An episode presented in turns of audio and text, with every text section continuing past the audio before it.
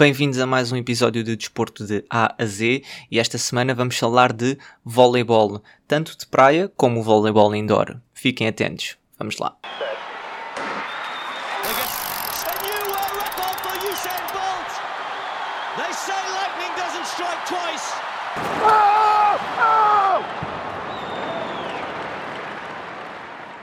Portanto, vamos falar da história do voleibol, uh, tanto do voleibol indoor como o voleibol de praia. Uh, depois vamos passar um bocado para a história nos Jogos Olímpicos de ambos os desportos e depois falamos um bocado de, das regras do jogo e em Portugal o normal dos nossos episódios, sendo que hoje vamos falar de dois desportos que são voleibol, mas que no fundo são bastante diferentes, a começar por exemplo com o número de praticantes.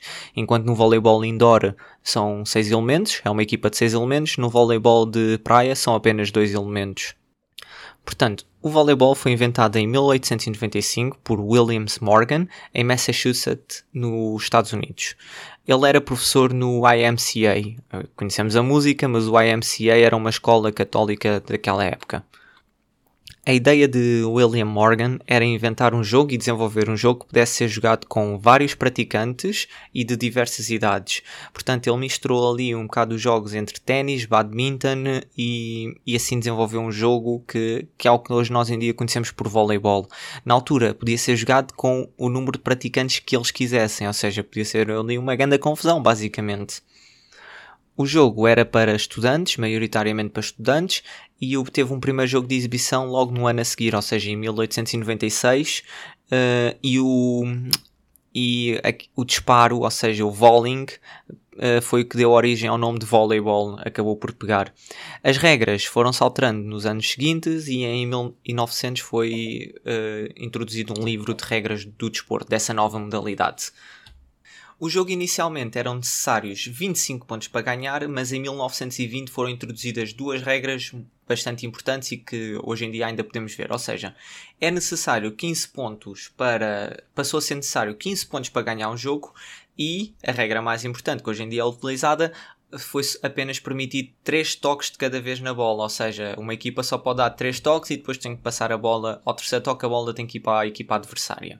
O jogo, o voleibol teve a sua expansão principalmente em duas fases. A primeira fase foi durante a Primeira Guerra Mundial, onde foram distribuídas mais de 16 mil bolas de voleibol na, na guerra, ou seja, isso ajudou à dinamização do desporto a nível mundial, eh, entre as tropas dos aliados, basicamente. E depois, mais tarde, nos anos 80, tornou-se um jogo bastante interessante e praticado a nível internacional. O voleibol tem umas curiosidades que é uh, o, o jogo foi desenvolvido inicialmente, além de para, para ser um desporto jogado por vários praticantes, era para ser um jogo menos agressivo. Mas menos agressivo comparado com o quê? Menos agressivo comparado com um jogo que tinha sido inventado apenas 4 anos antes, que é conhecido como ah, basquetebol. Ou seja, 4 anos antes apenas a 16 km do sítio onde foi inventado o voleibol, foi inventado o basquetebol, o que não deixa de ser uma curiosidade bastante interessante. E pronto, o voleibol veio como objetivo de puxar pessoas do basquete para o voleibol que não quisessem um desporto tão agressivo.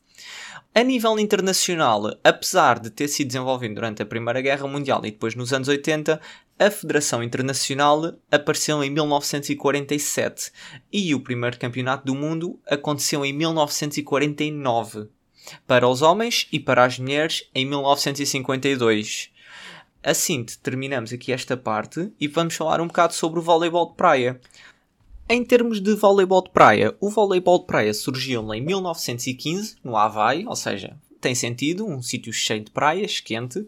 Voleibol de praia era uma coisa natural de acontecer lá. E em 1920 começou a expandir-se para a zona da Califórnia e a partir daí começou a ter uma expansão nos Estados Unidos muito mais elevada. Inicialmente o jogo era jogado por seis pessoas, à semelhança do, do voleibol indoor. E como é que surgiu a ideia de jogar apenas com dois jogadores? Que o voleibol de praia é jogado apenas com dois jogadores. Foi através de Paul Johnson que, mais ou menos em 1930, enquanto esperava por mais pessoas para começar um jogo, para iniciar um jogo de voleibol de praia, e não aparecia mais ninguém, ele decidiu e cansou-se de esperar e disse: Bem, vamos jogar, basicamente. Ou seja, em quatro pessoas, meteu dois para cada lado e começaram a jogar rapidamente perceberam que o jogo se tornava muito mais dinâmico e que os jogadores com uma estatura muito mais alta acabavam por perder a vantagem para os jogadores mais pequenos, que eram mais ágeis. Ou seja, o voleibol de praia, tendo dois jogadores, obriga os, os jogadores a serem muito mais ágeis, muito mais versáteis. Por essa altura, em 1930, o jogo começou a ganhar uma grande popularidade nos Estados Unidos. Os Estados Unidos estavam a ultrapassar uma fase de uma grande depressão, a depressão de 1930. Uh, ah, e o jogo, por ser barato, tornou-se bastante popular ah, no, no povo, basicamente dito assim. Curiosamente, o jogo também se tornou muito popular num certo grupo de pessoas e clubes, ou seja, tornou-se muito popular em clubes de nudismo era extremamente praticada em clubes de nudismo, o que não deixa de ser um facto curioso e de certa forma engraçado. Com o passar dos anos, por volta de 1960, o jogo começou a ser muito mais profissional.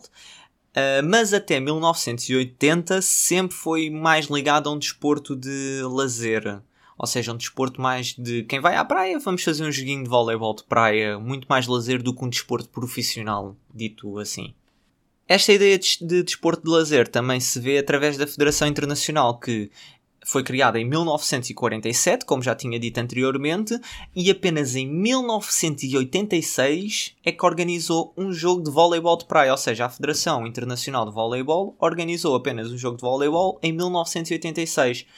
Foi um campeonato internacional, não era um campeonato do mundo nem nada que se parecesse. O primeira prova assim internacional de voleibol de praia aconteceu em 1989, em que foi um circuito mundial, ou seja, não era uma prova campeonato do mundo, era um circuito mundial. Isso ajudou a dinamizar o desporto.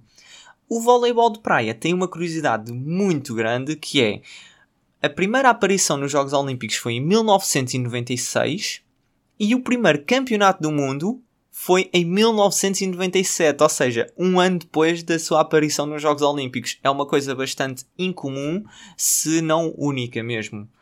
E assim, acabamos aqui um bocado a história vo do voleibol, tanto de praia como indoor, uh, a sua história, e vamos passar para a história nos Jogos Olímpicos, ok? Portanto, vamos começar pelo voleibol normal, o voleibol indoor. Nos Jogos Olímpicos, o voleibol indoor apareceu pela primeira vez como um desporto de exibição nos Jogos Olímpicos de Paris em 1924. Depois, só voltou a aparecer nos Jogos Olímpicos de Tóquio de 1964. Uh, ah, pronto, foi a primeira vez que apareceu e até então tem estado sempre presente nos Jogos Olímpicos. O torneio olímpico é constituído por 12 equipas, uh, cada uma com 12 jogadores, sendo que só jogam 6 de cada vez.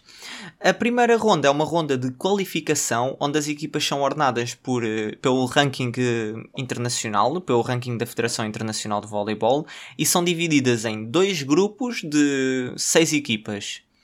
Uh, no final desse grupo, dessa ronda de qualificação, as quatro melhores equipas de cada grupo passam para a ronda final, dita assim, ou seja, onde vamos ter os quartos de finais, as meias finais e depois a final e a luta pelo terceiro lugar. O voleibol indoor é caracterizado por ser um desporto de alta velocidade, muita força e é preciso ter um grande nível técnico e estratégico para se conseguir jogar. Ou seja, é uma equipa de seis, portanto eles precisam de comunicar muito bem, o que torna um desporto interessante por aí. Ou seja, a comunicação num momento assim de alta pressão, quase, é bastante interessante e bastante importante.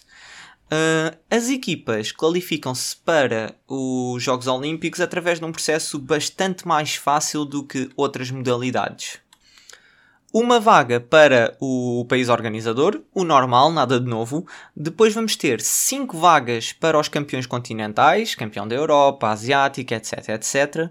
Depois temos 6 equipas a serem qualificadas através dos torneios de qualificação olímpicas, onde temos 24 equipas divididas em 6 séries de 4 equipas. Quem ganhar vai aos jogos, ou seja, assim, portanto, são 6 torneios são seis equipas que vão aos Jogos Olímpicos. Muito straightforward, nada de muito complicado como já como noutros desportos. Ou seja, ficamos assim logo com 12 equipas em, quatro form em três formas de qualificação olímpica e está feito. Bastante fácil, bastante direto. Gosto bastante deste método de qualificação por parte da, do voleibol internacional.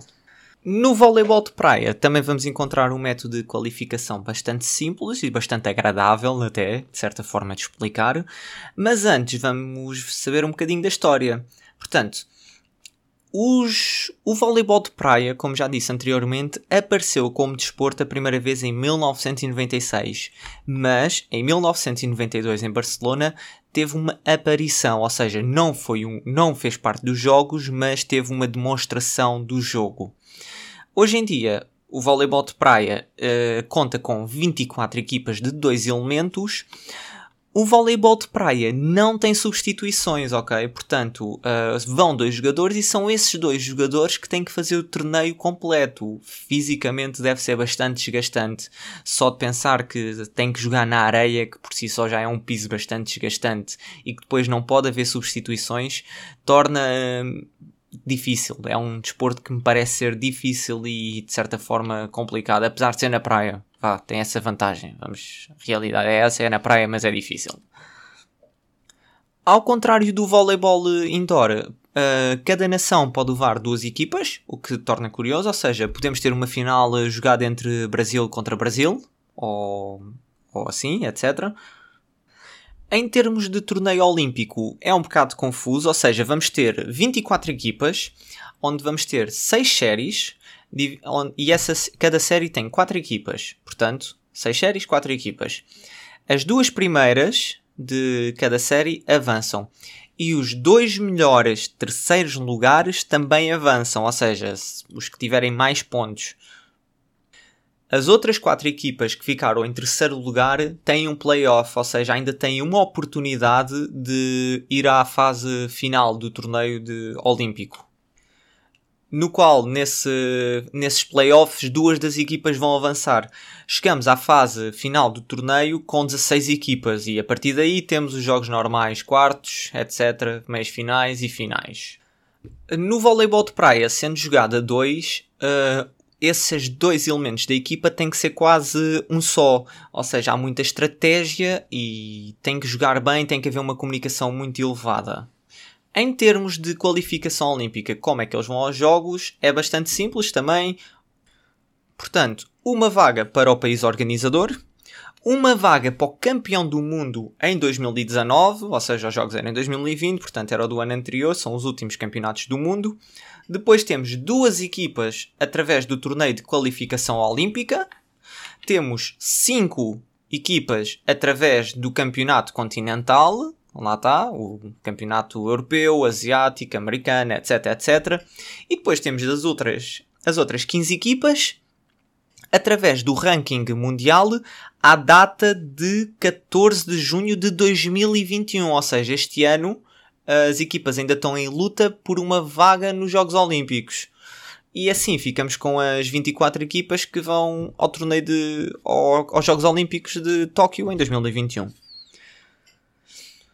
Em termos de grandes favoritos, no voleibol de praia é bastante interessante porque uh, o desporto começou em 1996 e em apenas 6 Jogos Olímpicos o Brasil e os Estados Unidos têm uma contagem de medalhas extraordinária. Portanto, o Brasil conta com 13 medalhas e os Estados Unidos conta com 10 medalhas. Lá está, por poderem levar duas equipas conseguem ganhar sempre mais que uma medalha. Portanto, estas duas equipas, sem dúvida, são as mais fortes e são os grandes candidatos às medalhas nos Jogos Olímpicos em Tóquio. Vamos ver se assim continua. Chegamos assim ao fim do voleibol nos Jogos Olímpicos. Passamos agora aqui um bocadinho às regras, tanto do voleibol uh, indoor como o voleibol de praia, que são têm algumas parecenças e outras coisas completamente diferentes. Portanto, regras do voleibol. O campo tem 18 metros por 9 de largura. A altura da rede para os homens e para as mulheres varia, ou seja, 2,43 para os homens, estamos a falar do topo da rede, e 2,24 m um bocado mais baixo para as mulheres. Uh, existe uma linha de ataque, porque lá está, no vôlei, como são, no vôlei indoor, como são seis elementos, há uma linha da frente e uma linha atrás. Essa linha está a 3 metros da rede, ou seja, é o que divide a parte de ataque, ou seja, os 3 metros é a linha de ataque regras assim mais conhecidas e mais naturais é não se pode tocar na rede, os jogadores só podem dar 3 toques, a equipa só pode dar 3 toques antes de lançar para o outro lado. Existem 6 substituições por sets. Um jogo é constituído por 5 sets de 25 pontos, sendo que vamos imaginar que ao final do quarto set as equipas estão empatadas 2 a 2. O último set é jogado a 15 pontos. Uma equipa para ganhar o set tem que ter uma vantagem de 2 pontos. Isto significa que a equipa, se tiver 25 pontos, a outra só pode ter 23 pontos para a, para a equipa com 25 pontos ganhar o set. Como nós sabemos, sempre que uma equipa ganha o serviço, os jogadores jogam, no sentido dos ponteiros do relógio, e assim vai-se alterando sempre o jogador que faz o serviço. Isto assim, acabamos aqui as regras do voleibol indoor. No voleibol de praia, o campo é um bocadinho mais pequenino, tem 16 metros em vez dos 18 metros e tem 8 metros em vez dos 9 metros. Ou seja, ainda é um campo grande para apenas dois jogadores, a meu ver. A rede é exatamente as mesmas alturas, 2,43 para os homens, 2,24 para as mulheres. As equipas são constituídas por dois elementos, não existe substituições, lá está, muito duro por essa razão, e o jogo é constituído por três sets de 25 pontos, tal como no voleibol indoor, e lá está, se houver um empate ao final do segundo set, uh, o último set, o terceiro set é decidido num jogo de 15 pontos. A primeira equipa a ganhar dois sets. É a vencedora, muito simples. Uh, no voleibol de praia, a cada 7 pontos as equipas trocam de campo, ou seja, há sempre uma rotatividade de campo, que é interessante. Um, e em termos estratégicos, lá está, é muito giro. Nós vemos aquela, muitas vezes na TV, quando vemos, eles fazem sinais debaixo dos braços. Todos esses sinais uh, significa como é que querem atacar, como é que querem bloquear, etc, etc. Ou seja, é preciso ter uma grande comunicação e jogar como um só. Uh, e são estas as regras básicas e fundamentais do voleibol de praia. E assim acabamos a parte das regras e depois é só ir jogar para a praia, pessoal. Portanto, agora está a chegar aí o verão, força, vão jogar voleibol de praia. Vamos passar agora para uh, o voleibol em Portugal, que até tem uma história algo interessante e inesperada, até de certa forma. Por cá, o voleibol chegou durante a Primeira Guerra Mundial, através dos militares americanos que estavam estacionados na, na, nos Açores, ou seja, aqui está, como falei na parte da história, o voleibol durante a Primeira Guerra Mundial teve uma grande expansão devido à grande distribuição de bolas aos militares americanos. Isso ajudou o voleibol a chegar a Portugal, uh, às ilhas principalmente. Após a Primeira Guerra Mundial, uh, tivemos um, um senhor, que é o António Cavaco, que veio estudar dos Açores uh, para, para Lisboa, veio estudar para o técnico. Ele apresentou a modalidade e o técnico foi um grande, ou seja, a Universidade Técnica foi um grande impulsionador do desporto em Portugal, tanto que foi um dos principais campeões até à década de 60, ou seja, durante muitos anos foi um dominador da modalidade.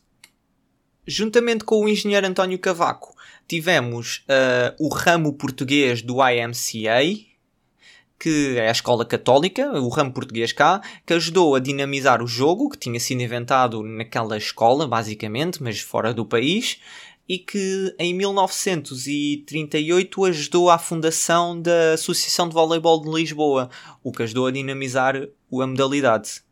As primeiras equipas de voleibol estavam muito ligadas a faculdades e também já tínhamos algumas, como por exemplo o Belenenses, mas acima de tudo eram muito ligadas às faculdades e o primeiro campeonato que existiu da Associação de Lisboa aconteceu em 1939 e 1940, ou seja, foi naqueles dois anos.